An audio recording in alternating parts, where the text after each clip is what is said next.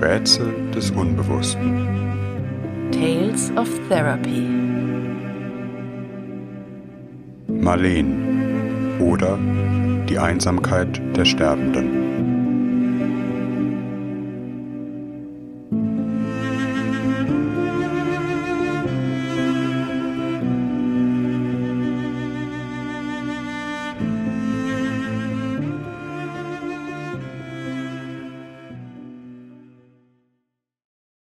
Das Sterben ist unweigerlicher Teil jeden Lebens, sein letzter Abschnitt.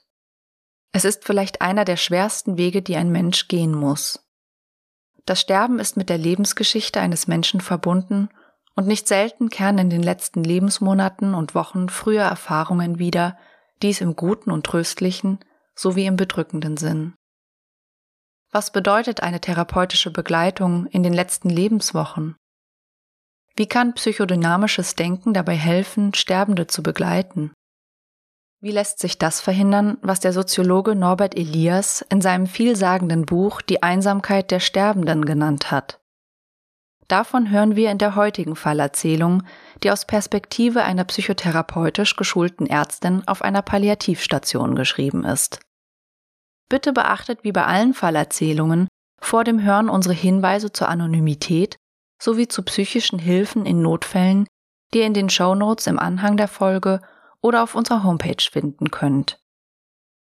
Wie zu jeder Folge von Tales of Therapy haben wir auch zu dieser eine etwa 90-minütige Nachbesprechung aufgenommen, in der wir uns mit den Hintergründen der Fallgeschichte beschäftigen. Wir freuen uns, dass wir für diese Nachbesprechung einen ganz besonderen Gast gewinnen konnten. Frau Dr. Yvonne Petersen eine Palliativärztin und Pionierin der Bindungsforschung, die seit Jahrzehnten psychodynamische Konzepte für die Sterbebegleitung fruchtbar gemacht hat.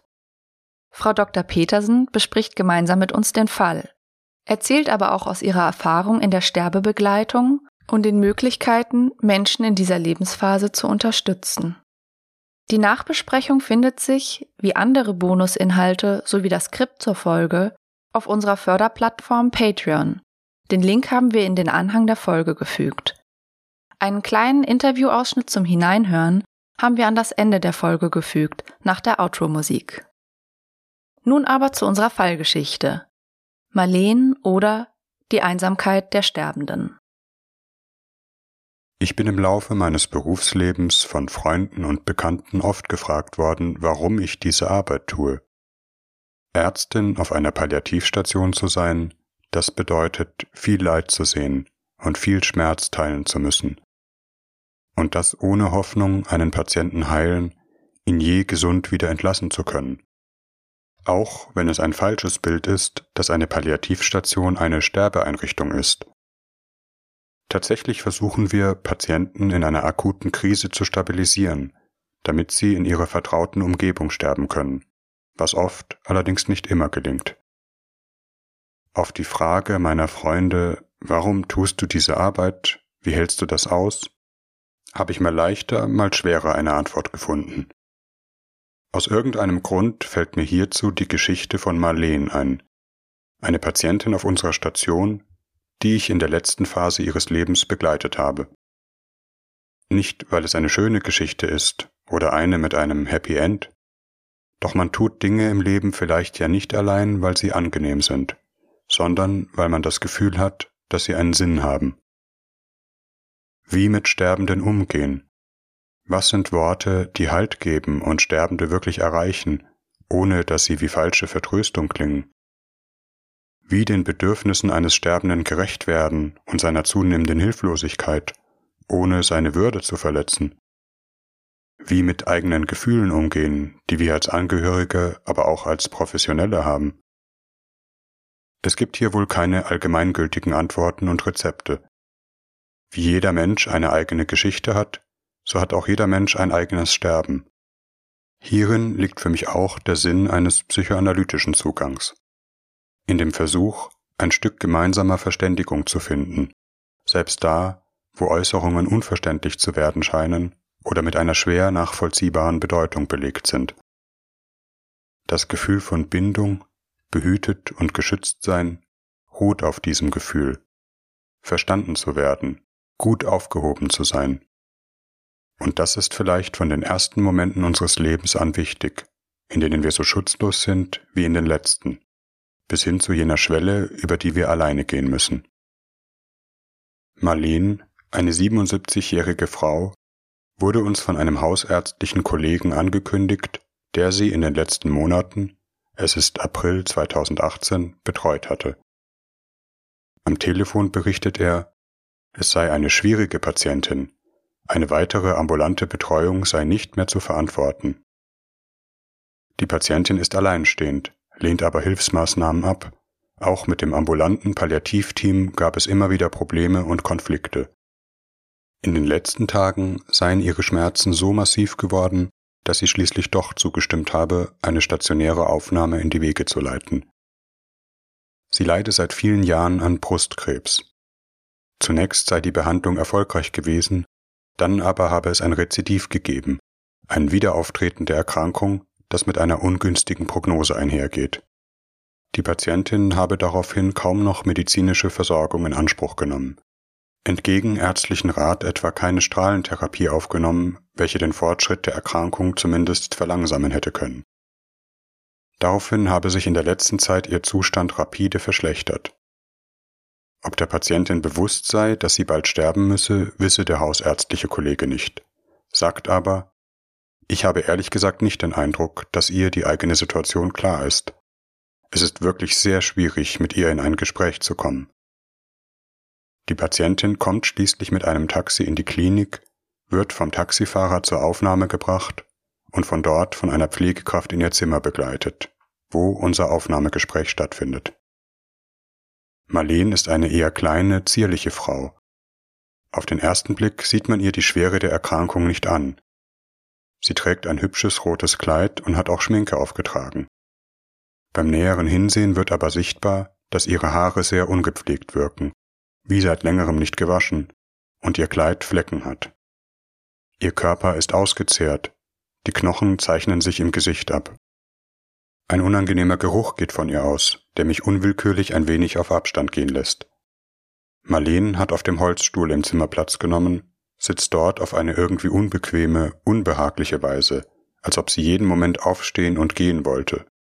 Obwohl ich ihr ein wenig Zeit gelassen habe, hat sie noch keine Anstalten gemacht, sich in irgendeiner Weise einzurichten. Der Koffer steht noch ungeöffnet neben dem Bett, das Hilfsangebot der Pflege, den Koffer auszuräumen, hat sie ausgeschlagen. Die Atmosphäre ist vom ersten Moment an angespannt. Noch bevor ich sie begrüßen und mich vorstellen kann, sagt die Patientin gleichsam mit ihrem ersten Satz, hier bleibe ich nicht.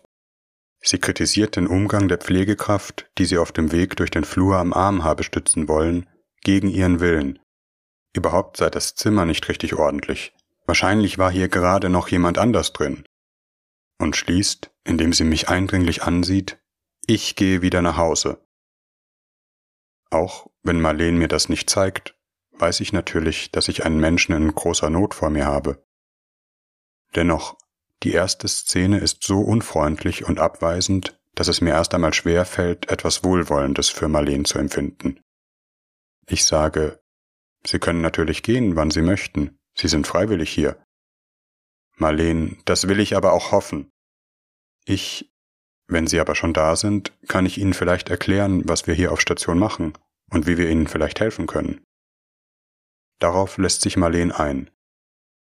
Ich erkläre ihr die Abläufe auf Station und unser Angebot. Dabei habe ich einen inneren Druck, immer wieder zu betonen, dass die Aufenthaltsdauer auf der Station ohnehin begrenzt ist, dass dies hier nicht die Endstation ist. Ich spreche etwas mehr in Fachbegriffen als üblich, als wollte ich ihr um jeden Preis vermitteln, dass wir hier eine professionelle und kurze Behandlung durchführen, ihr aber in keinem Fall zu nahe treten werden. Als ich sage, die übliche Behandlungszeit betrage eine oder zwei Wochen, sagt Marleen, ach so, ich komme hier wieder raus? Ich, ja, eine Palliativstation ist dafür da, dass es Ihnen wieder besser geht, damit Sie nach Hause gehen können. Marleen, gut, ich bleibe genau zwei Tage. Heute und morgen, dann gehe ich wieder nach Hause. Ich, okay. Sie entscheiden das. Dann sollten wir aber am besten gleich anfangen, damit wir keine Zeit verlieren. Auf diese Weise ist erst einmal eine gewisse Basis für eine Zusammenarbeit hergestellt. Marleen, seit sie gehört hat, dass man unsere Palliativstation auch lebend und freiwillig wieder verlassen kann, wirkt etwas entspannter und zugänglicher. Ich frage sie, was für sie im Augenblick das Schlimmste ist. Sie sagt, die Schmerzen, die sind unerträglich. Die körperliche Untersuchung gestaltet sich schwierig. Meine jüngere Kollegin und Assistenzärztin, die Marleen eigentlich untersuchen und die genaue Behandlungsplanung mit ihr besprechen soll, kommt nach einer längeren Weile ratlos zurück aufs Stationszimmer. Marleen sagt, sie möchte sich nicht entkleiden. Es müsse reichen, mir alles mündlich zu beschreiben. So kann ich ihr nicht weiterhelfen, sagt die Kollegin und blickt halb erschöpft, halb ärgerlich. Die Ärztin ist eine feinfühlige Kollegin und kennt ähnliche Situationen bereits.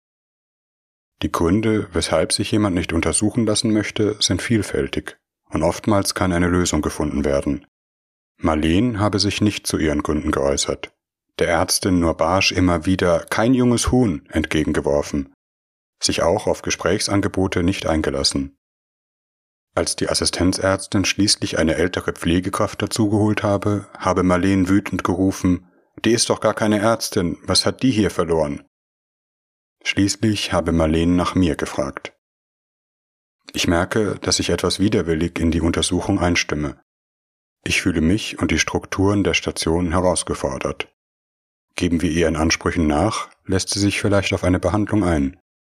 Machen wir es nicht, geht sie dann? Lassen wir uns darauf ein, tanzen wir dann nach ihrer Pfeife und es entsteht zunehmend Ärger in unserem Team?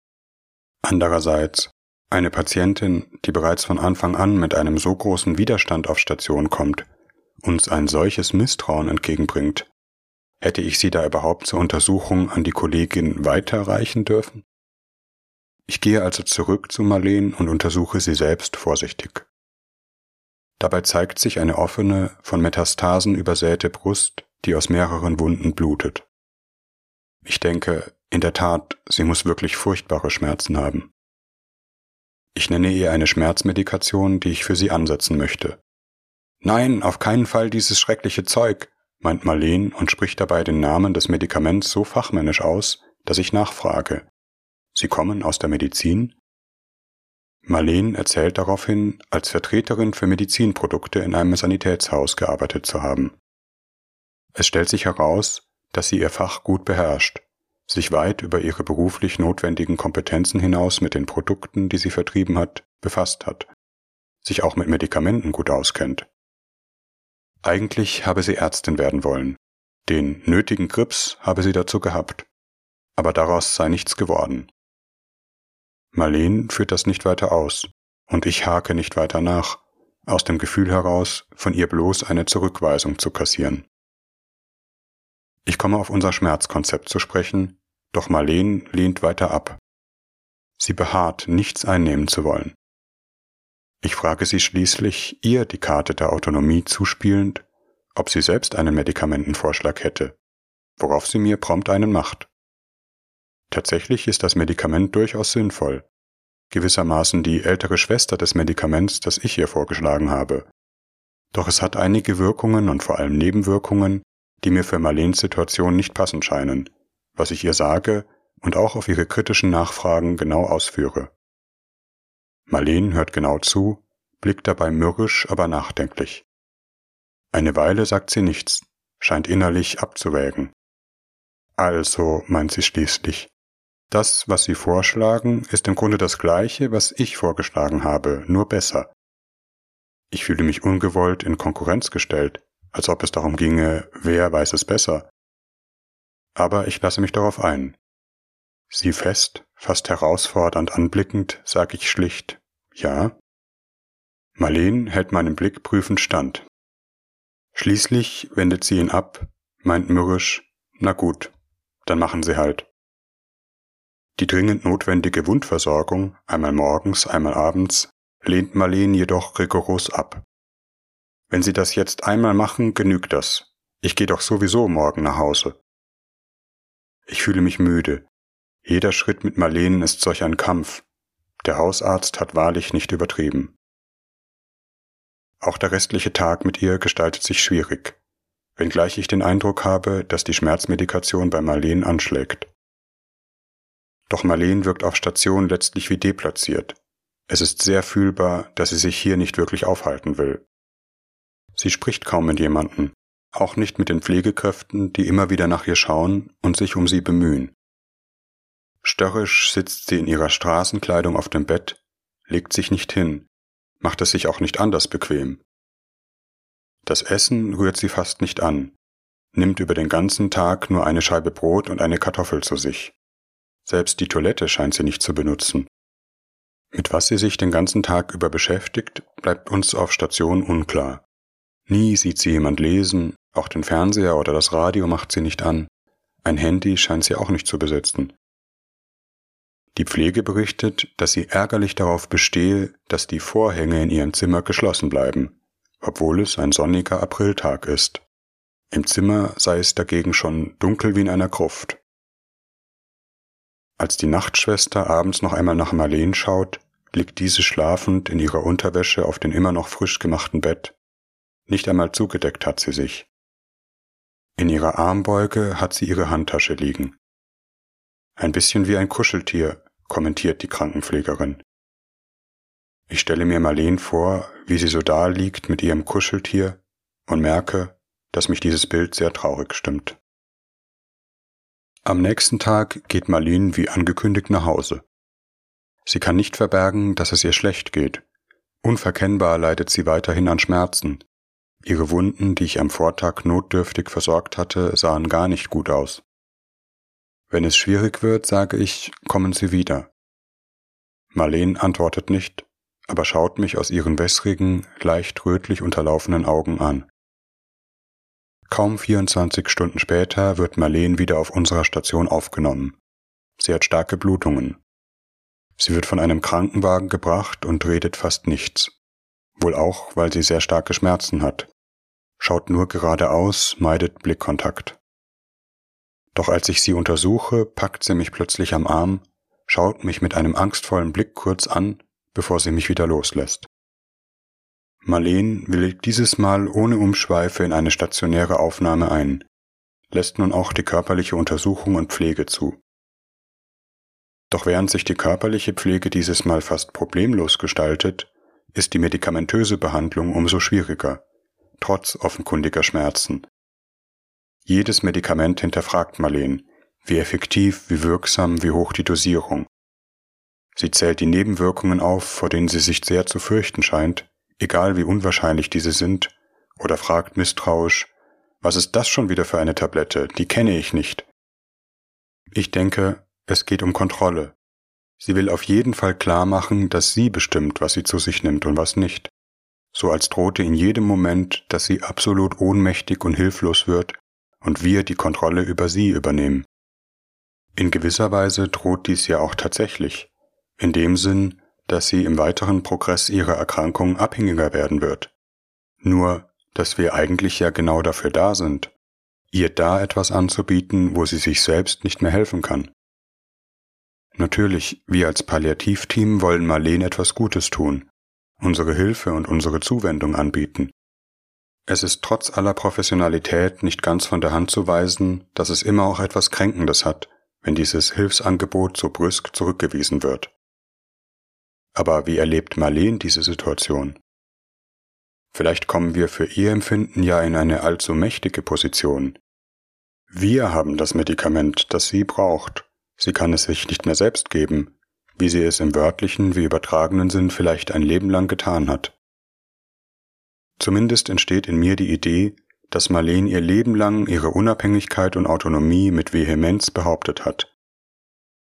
Um Hilfe anzunehmen, braucht es auch etwas wie ein basales Vertrauen darin, dass der andere einem wirklich gut will, dass er nicht den Respekt vor einem verliert und die eigene Würde achtet, dass man im wörtlichen wie übertragenen Sinne das richtige Medikament bekommt, nicht eines, das schädlich ist. An dieser Stelle ist sie sehr sensibel und reagiert mit Angriff, wo sie sich vielleicht bedroht fühlt. Ich weiß ja kaum etwas über Marleen und ihre Geschichte.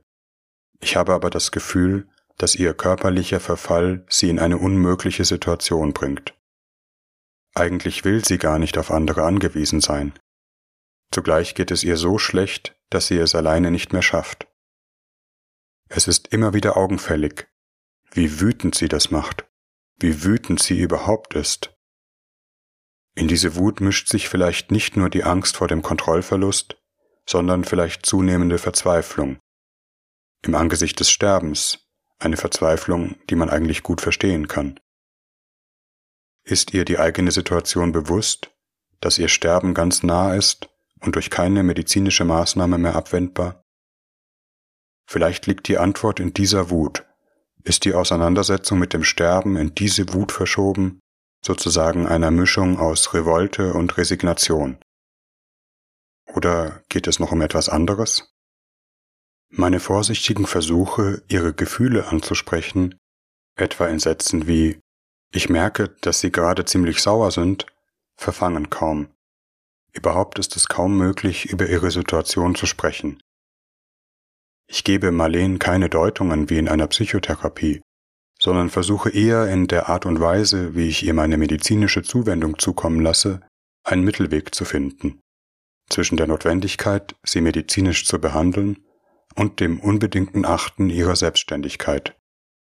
Verstehensversuche sind in den ersten Tagen von Marleens Aufenthalt eher in unseren Teambesprechungen wichtig. Im Team macht sich Unmut breit. Genauer gesagt, das Team ist gespalten in Bezug auf Marleen.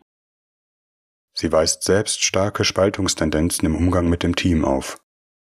So bevorzugt sie eine bestimmte Pflegekraft, möchte nur von ihr versorgt werden, hat für diese auch lobende und freundliche Worte übrig. Auch mich lobt sie über den grünen Klee, idealisiert mich in einer Weise, dass es mir von meinen Kollegen manchmal geradezu unangenehm wird. Während sie andere Pflegekräfte und Ärzte entwertet, ihre Hilfe zurückweist. Das sorgt auch für Spaltungstendenzen im Team, sozusagen eine Partei, die verständnisvoll und eine, die zunehmend genervt von ihr ist. In solchen Situationen ist ein gemeinsames Nachdenken über die Patientin, ihre Beweggründe und das, was sie in uns auslöst, besonders wichtig. Manche Pflegekräfte berichten darüber, sich in der Behandlung von Marleen dumm vorzukommen, wie ein Schulmädchen vorgeführt, das etwas falsch macht. Andere, dass sie sich ohnmächtig fühlen und zugleich unter Druck gesetzt, ihr etwas geben zu sollen, aber dennoch nie das Richtige zu haben. In der Teambesprechung überlegen wir, inwiefern diese Gefühle auch etwas mit dem zu tun haben, was Marleen in sich fühlt. Vielleicht empfindet sie ihre körperliche Hinfälligkeit in dieser Weise, ein dummes Schulmädchen zu sein, das nichts mehr hinbekommt, und kämpft deshalb so sehr darum zu zeigen, dass sie es besser weiß, als wäre jedes Hilfsangebot wie ein Angriff auf ihren Selbstwert. Oftmals helfen solche Überlegungen, Patienten mit mehr Verständnis zu begegnen und tragen zu einer Entspannung im Kontakt bei. Wir überlegen auch, wie wir ihr konkret entgegenkommen können, etwa in der Gestaltung der Medikamenteneinnahme oder pflegerischer Leistungen, wo aber auch unsere Grenzen sind. Eine Pflegekraft berichtet, sich in einem Gespräch mit Marleen vorgewagt und das Thema Sterben mit einer vorsichtigen Bemerkung angetippt zu haben, als Marleen zufällig etwas von Erben und Testament gesprochen hat. Die Pflegekraft sagt, da habe ich gleich eine volle Breitseite abbekommen. Warum ich von so etwas spreche, hat sie gesagt. Sie geht wieder nach Hause und kommt wieder auf die Beine. Besuch erhält Marleen auf Station keinen. Einmal frage ich sie nach ihrer Familie oder nach Freunden. Ach, sagt sie verächtlich und macht dabei eine wegwischende Handbewegung. Die kannst du alle vergessen. Sie dreht den Kopf weg von mir, blickt sichtlich verärgert aus dem Fenster.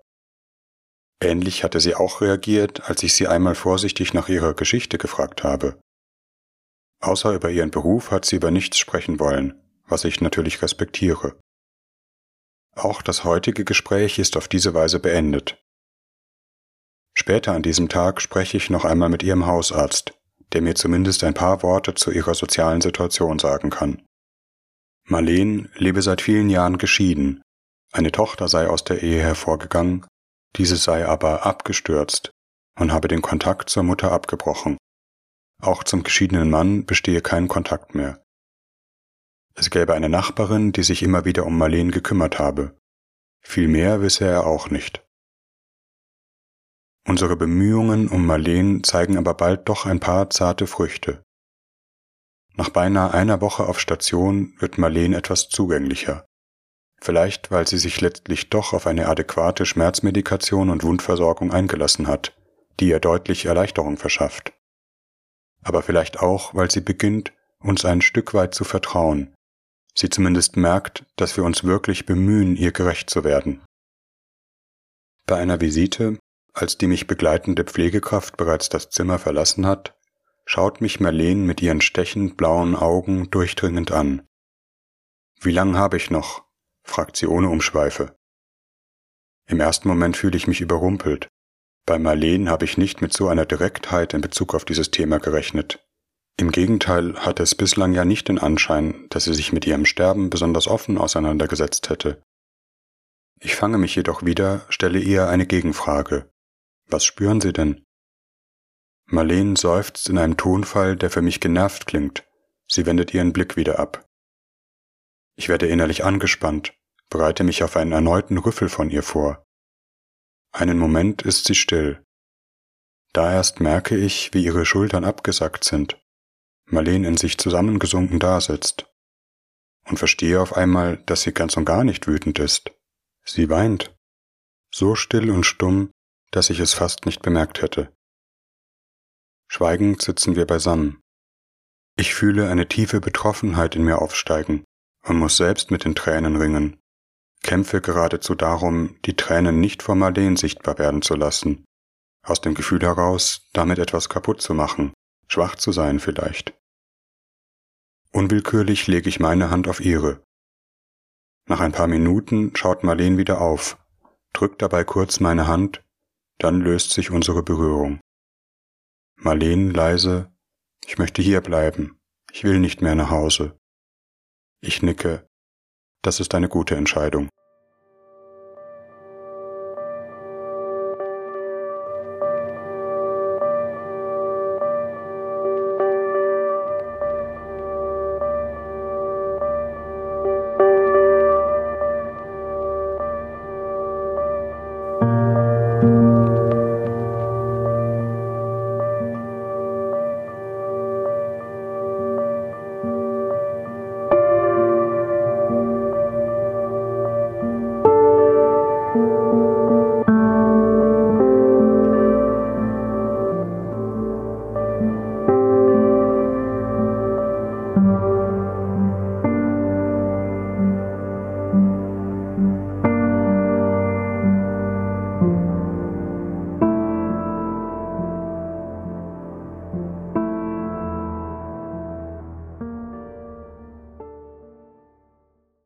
Ich habe das Gefühl, Marleen möchte noch etwas sagen und bleibe an ihrem Bett sitzen.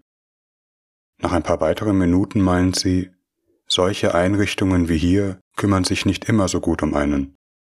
So, sage ich aufmunternd? Nein, meint Marleen bloß und blickt mit gerunzelten Augenbrauen in die Ferne. Ihr Mund bewegt sich dabei wie auf etwas kauend.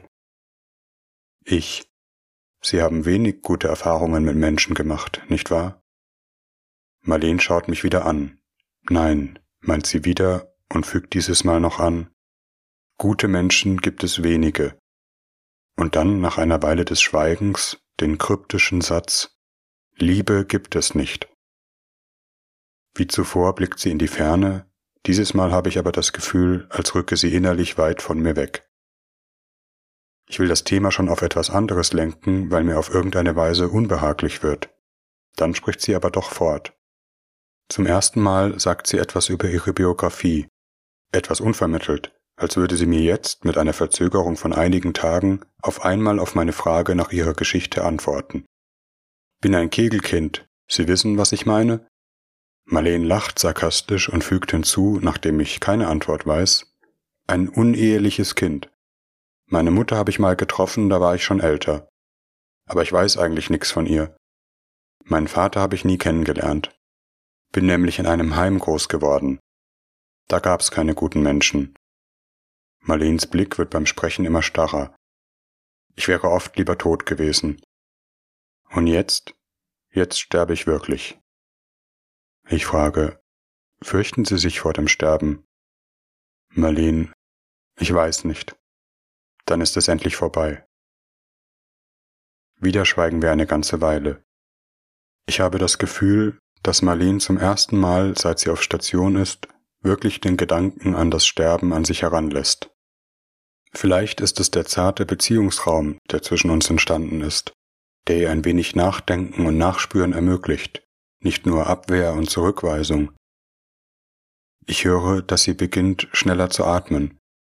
Marlene sagt, ich möchte noch nicht sterben, ich muss noch mal nach Hause, ich muss vieles regeln. Ihre Unruhe und ihre Angst sind greifbar. Ich sage, wir passen auf sie auf. Marlene nimmt meine Hand, aber es fällt ihr schwer, sich zu beruhigen. Schließlich willigt sie ein, eine Beruhigungstablette einzunehmen, wonach sie erstmal eine Weile schlafen kann. Das Gespräch hat sie sehr angestrengt. Im Nachgang mache ich mir Gedanken, ob es gut war, das Thema ihrer Geschichte überhaupt anzurühren.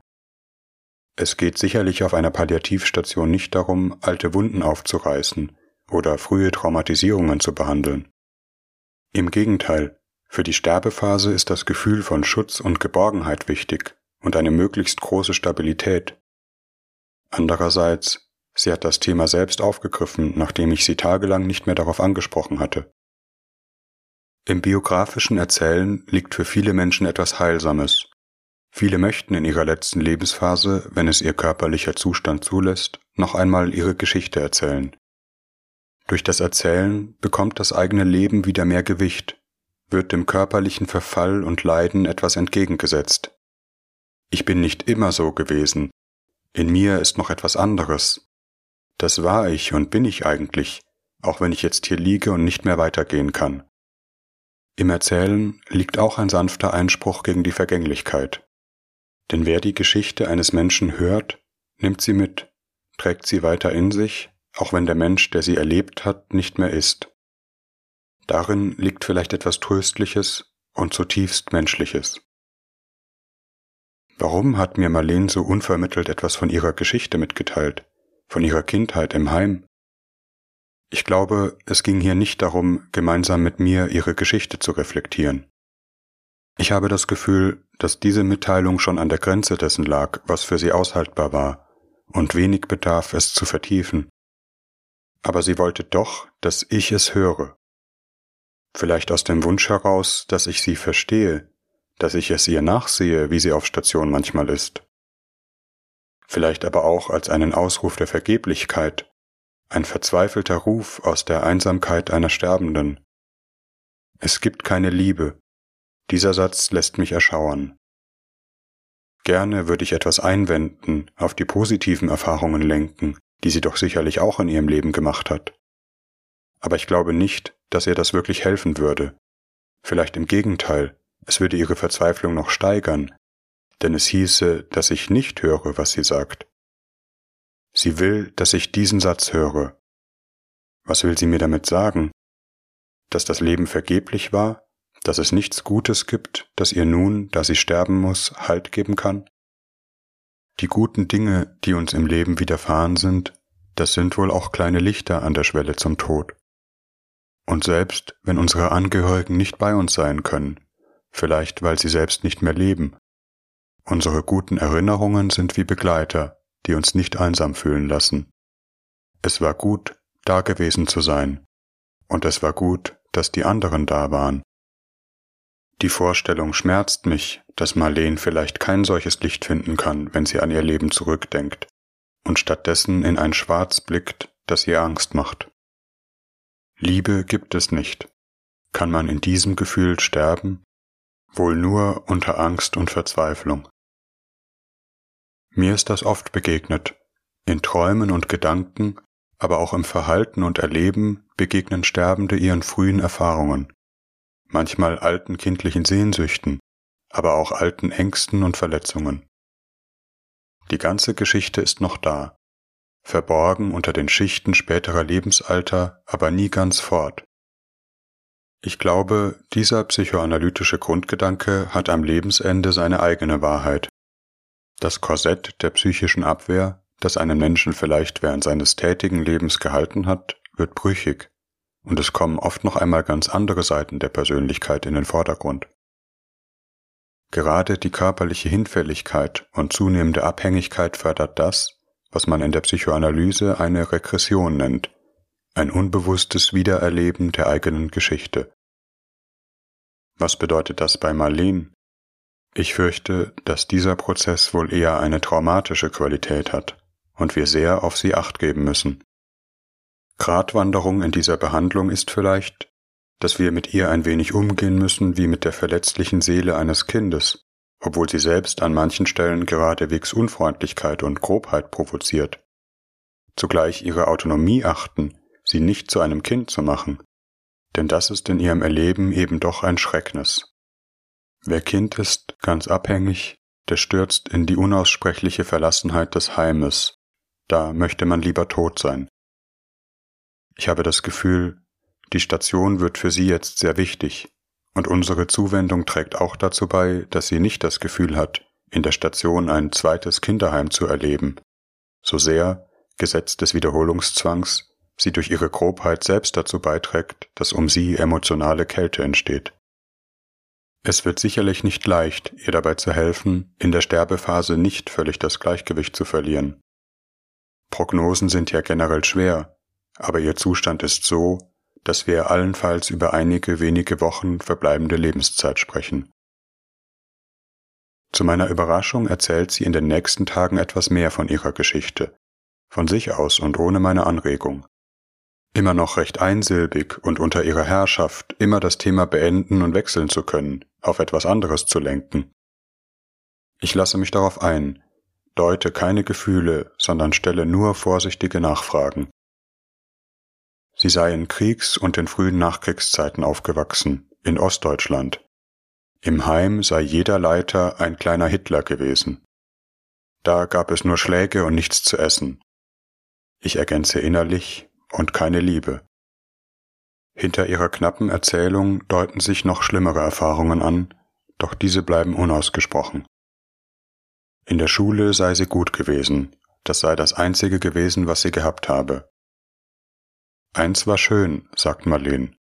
Kirschen essen am Nachmittag im Garten des Heims und dann die Kerne über die Mauer spucken. Das hat sie gerne gemacht, im Sommer, ganz für sich allein. Es ist verboten gewesen, und sie hat nicht nur einmal Schläge dafür bezogen, aber sie hat es trotzdem gemacht. Es ist die einzig, zumindest teilweise schöne Erinnerung, die ich von Marleen hören werde. Beinahe denke ich wie ein Sinnbild für eine tragische Lebensgeschichte. Eigentlich hat Marleen doch Lust auf die Kirschen des Lebens, lebendig und frei zu sein. Aber da ist eine unüberwindbare Mauer, und es bleibt die einzige Lust, diesem übermächtigen Gegner ein Schnippchen zu schlagen und die Kerne darüber zu spucken. Später im Leben sei sie viel mit der Arbeit beschäftigt gewesen habe einen Schulabschluss hinbekommen und eine Ausbildung gemacht und früh geheiratet. Keine Liebesheirat, sagt Marleen und fügt in ihrer sarkastischen Weise an, von einer Vernunftehe könne man eigentlich auch nicht sprechen. Über ihre Ehe wolle sie nicht sprechen, auch nicht über ihre Tochter. Das Kapitel sei für sie geschlossen. Ich sage, aber ihre Tochter lebt noch? Marleen, woher soll ich das wissen? Ich, hier ausnahmsweise ein Gefühl ansprechend, das ist wirklich traurig. Sie, wir haben einfach nicht zueinander gepasst. Mutter und Tochter, das passt halt nicht immer. Das war eine Fehlbesetzung, so ist es eben. Die musste immer ihren eigenen Kopf haben. Ist ihren eigenen Weg gegangen, so ist das halt. Von der will ich nix mehr, brauche ich nix. Marleen macht eine abwehrende Handbewegung, aber in ihrem Gesichtsausdruck ist so viel Bitterkeit. Mehr möchte sie nicht darüber sagen. Unser Gespräch kommt noch einmal auf ihre Arbeit, die, Marleen, so empfinde ich es, etwas bedeutet hat. Ich sage anerkennend, dass sie sich wirklich gut mit medizinischen Fragen auskennt. Marleen, das bringt mir jetzt auch nix. Ich weiß darauf keine passende Antwort, und vielleicht gibt es keine. Marleen ist immer wieder so bitter, dass es für mich schwer auszuhalten ist. Zugleich schätze ich an ihr, dass sie sich nicht verstellt, mir nichts schenkt, das mich vordergründig beschwichtigen soll, während sie im Innern etwas ganz anderes fühlt. Vielleicht kommt es nicht so selten vor, dass Sterbende mit ihren eigenen Gefühlen zurückhalten, um ihre Angehörigen nicht zu verletzen. Nicht so Marleen. Was sie denkt, das spricht sie aus, ohne Wenn und Aber. Und vielleicht hat sie ja mit diesem Grundsatz irgendwo recht. Das bringt jetzt auch nix. Sie berichtet in einem anderen kurzen Gespräch, nicht an Gott zu glauben. Den Unfug habe ich schon seit meiner Jugend aufgegeben, und damit fange ich jetzt am Ende nicht wieder an, sagt sie barsch. Auch hier kein Spalt Tröstliches, der aufgehen könnte. Irgendwie hat aber Marlene in ihrer Radikalität auch etwas Bewundernswertes. Vor allem aber kommt sie mir schutzlos vor. Nichts kann ihr jetzt helfen. Was kann die Station, was kann ich als Ärztin Marleen geben? Vielleicht nicht wirklich viel, außer eben sie nicht fallen zu lassen, auch wenn sie verbittert und unfreundlich ist und sich auch von mir keinen Trost schenken lässt. Das ist vielleicht das einzige Geschenk, das ich Marleen machen kann, dass ich sie nicht zurückweise. Über Marleens Biografie erfahre ich danach nichts mehr. Ihre Lebensgeschichte bleibt, wahrscheinlich nicht nur für mich, ein Fragment. In den kommenden Tagen verändert sich der körperliche Zustand von Marleen zusehends. Wir vermuten einen raschen Fortschritt organischer Metastasen. Marleen wird immer mehr bettlägerig, ist auf viel Hilfe angewiesen, kann nicht mehr allein zur Toilette gehen. Die körperliche Pflege kann sie inzwischen gut annehmen. Als sie gewaschen wird, scheint sie die Berührung sogar ein Stück weit zu genießen. Unsere Pflegekraft erzählt bei der Übergabe zur Überraschung des ganzen Teams, dass es ihr selbst richtig Freude bereitet habe. Es sei sehr schön gewesen, Marleens entspanntes Gesicht zu sehen, aus dem endlich einmal die böse Stirnfalte verschwunden sei. Marleen scheint nun vor allem über den Kontakt zur Station ihre seelische Not zu regulieren. Uns fällt auf, dass sie immer häufiger klingelt, bis dahingehend, dass manche Teammitglieder Marleen nun als ansprüchlich und klammernd erleben. Hier ein Glas Wasser bringen, das andere noch halbvolle sei nicht mehr frisch genug. Da ein Kissen gerade rücken oder die Bettdecke sortieren, die wohlmerklich noch ordentlich liegt. Die Tür solle nur angelehnt, dann beim nächsten Klingeln doch lieber wieder ganz geöffnet bleiben und so weiter. Ich vermute, dass Marleen ihre Bindungsbedürfnisse nicht anders äußern kann als über solche Versorgungswünsche. Ihr ständiges Klingeln und ihre nicht endenden Wünsche eine Art Kontaktversuch, Bindungswunsch sind. In unseren Gesprächen wirkt Marleen auf mich sehr unruhig. Ich glaube, sie hat große Ängste, allein zu sein. Auch das wohl ein Grund, ständig zu klingeln, denn so kann sie sich ja vergewissern, dass immer jemand da ist. Die Tür muss offen bleiben. Ich spreche Marleen nicht direkt darauf an. Dies nicht nur, weil sie wohl nicht viel mit so einem Gesprächsangebot anfangen könnte, sondern auch, weil es ihr inzwischen körperlich wirklich so schlecht geht, dass ich sie damit überfordern würde. Ich erzähle ihr von der Möglichkeit einer lückenlosen Begleitung durch einen Hospizhelfer, der auf Station kommen würde. Dann ist man nicht allein, sondern es ist immer jemand da, deute ich vorsichtig an. Doch Marleen schlägt das Angebot sofort aus. Sie sei schon immer auf sich allein gestellt gewesen, sei im Leben bestens allein zurechtgekommen, und jetzt werde sich daran nichts ändern. Auf Menschen kann man sich ja doch nicht verlassen. Auch hier fehlt es ja an einigen, es kümmert sich hier niemand um mich. Marleen hat vielleicht schlechte Erfahrungen in ihrem Leben gemacht, doch von dieser Aussage fühle ich mich doch gekränkt. Ich kontere, das möchte ich nicht so stehen lassen. Ich habe schon das Gefühl, dass wir uns alle hier für Sie einsetzen, finden Sie nicht? Schon reut mich die Aussage, denn sie klingt etwas wie das Ausstellen eines Schuldscheins. Wir sind nett zu dir, also hast du auch nett zu uns zu sein. Andererseits, auch ich habe meine Grenzen und ich habe das Gefühl, es ist wichtig, trotz ihres Zustandes auch ein Stück Realität zu benennen. Marleen öffnet die Augen, die sie bereits geschlossen hatte, und meint, ja, da haben Sie recht. Sie geben sich hier einige Mühe. Und kann nicht umhin, doch noch nachzutragen, auch wenn es meiner Meinung nach völlig vergebens ist. Marleen geht es in den kommenden Tagen rapide schlechter. Sie spricht bei der Visite nur noch auf Ansprache. Ihre Antworten sind meist recht einsilbig, wenngleich es noch Momente gibt, in denen sie wieder recht agil wirkt. Doch größere Anstrengungen, wie etwa aufstehen oder alleine Essen zu sich nehmen, kann sie nun gar nicht mehr unternehmen, stöhnt und wirkt gequält bei jeder Bewegung. Dann wieder gibt es Zustände, in denen Marleen ruhiger, beinahe friedlich scheint. Einmal bin ich gerade am Ende der täglichen Visite in ihrem Zimmer und frage sie abschließend, ob sie noch etwas brauche. Marleen hebt gerade zu einer Antwort an, als die ersten Frühlingssonnenstrahlen von draußen in das Zimmer fallen. Auf einmal wird es ganz hell im Raum, den Marleen gewöhnlich immer dunkel gehalten hat. Die Sonnenstrahlen fallen genau auf Marleens Gesicht, die geblendet ihre Augen zukneift und sich unterbricht. Ich, einen Moment, ich schließe gerade eben den Vorhang, damit sie das Licht nicht so stört, und begebe mich zum Fenster. Nein, nein, unterbricht mich Marleen, bitte nicht. Lassen Sie das, bitte. Ich möchte die Sonne ein wenig genießen. Marleen hält weiterhin die Augen geschlossen, doch nun ist ihr Gesicht ganz entspannt. Fast sieht es sogar so aus, als würde sie das Licht mit ihren geöffneten Lippen einsaugen. Zum ersten Mal sehe ich so etwas wie einen Anflug von Lächeln auf ihrem Gesicht. Ich bleibe noch kurz bei ihr, bald schläft sie ein, was mir ihr regelmäßiges Atmen verrät.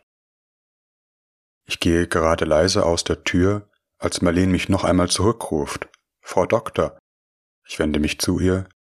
Diese Hospizbegleitung, wann würde die denn einmal kommen?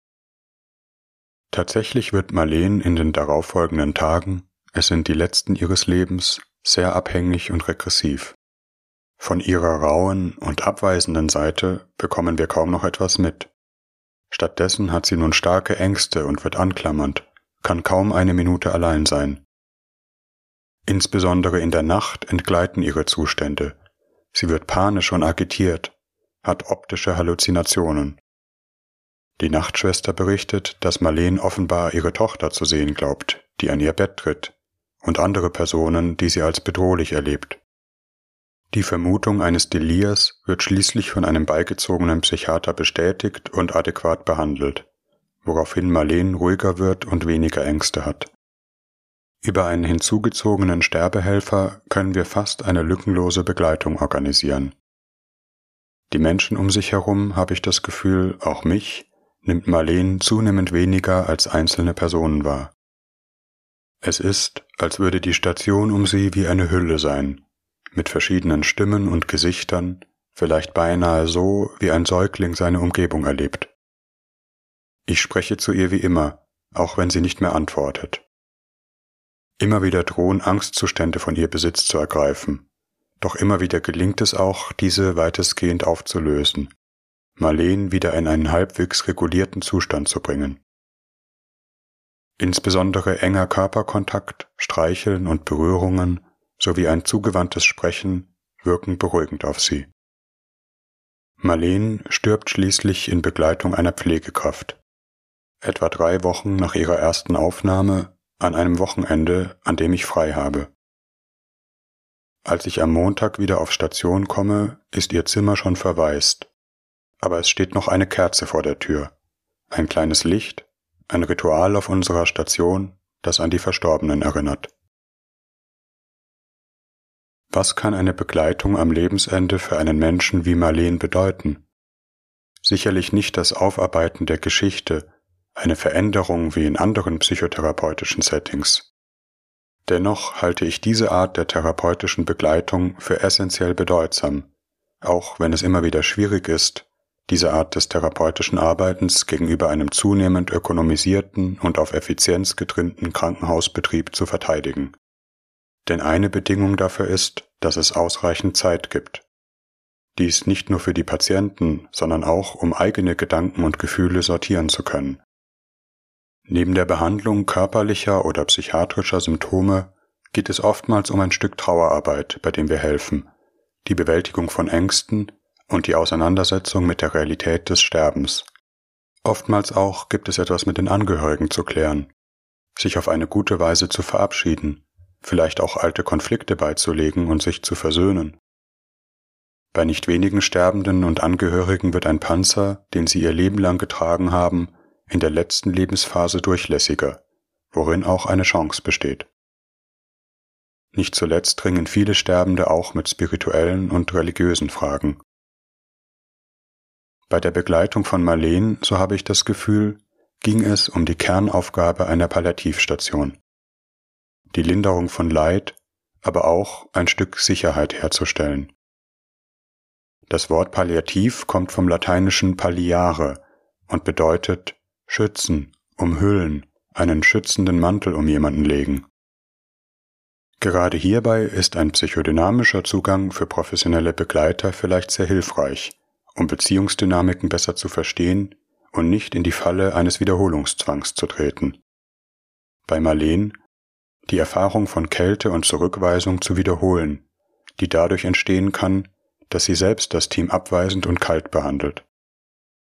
Die letzten Lebenstage zeigen, wie bedürftig sie eigentlich war nach dem anderen, nach jener Liebe, an die sie nicht glaubt, in einem ganz wörtlichen Sinn.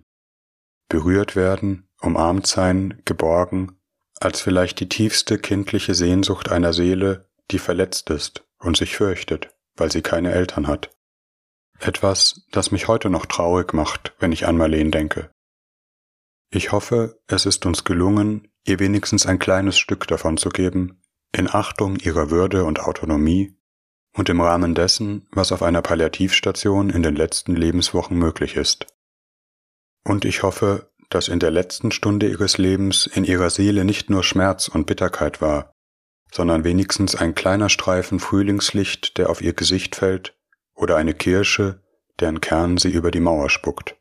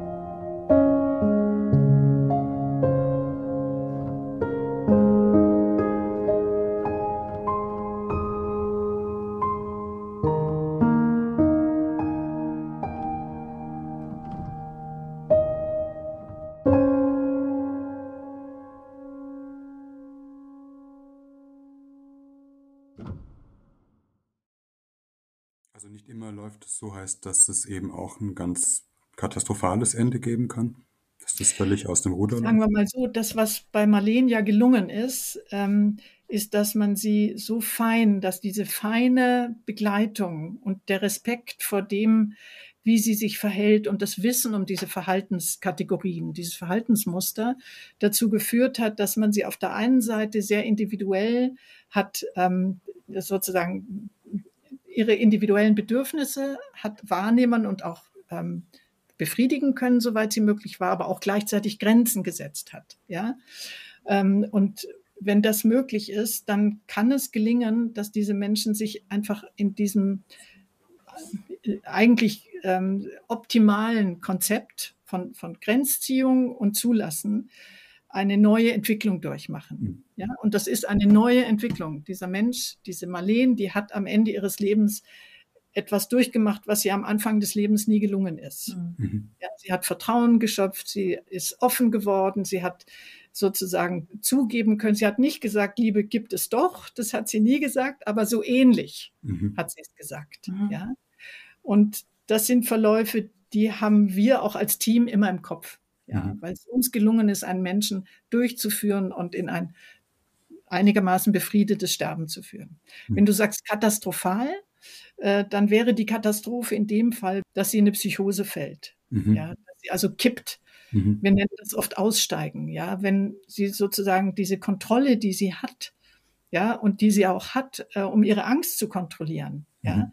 Wenn diese Kontrolle aus Gründen ihrer Schwäche oder was auch immer wegfällt und sie dann ähm, sozusagen in eine andere Situation geht, die meistens in eine psychiatrische, mhm. in, auf einer psychiatrischen Ebene endet. Ja. Mhm. Also sie steigt aus, sie verändert sich und das ist ja ein Ansetzen schon, diese ja. Unruhe, die ja. sie hat. Ja. Äh, sie muss dann auch behandelt werden. Ja. Mhm.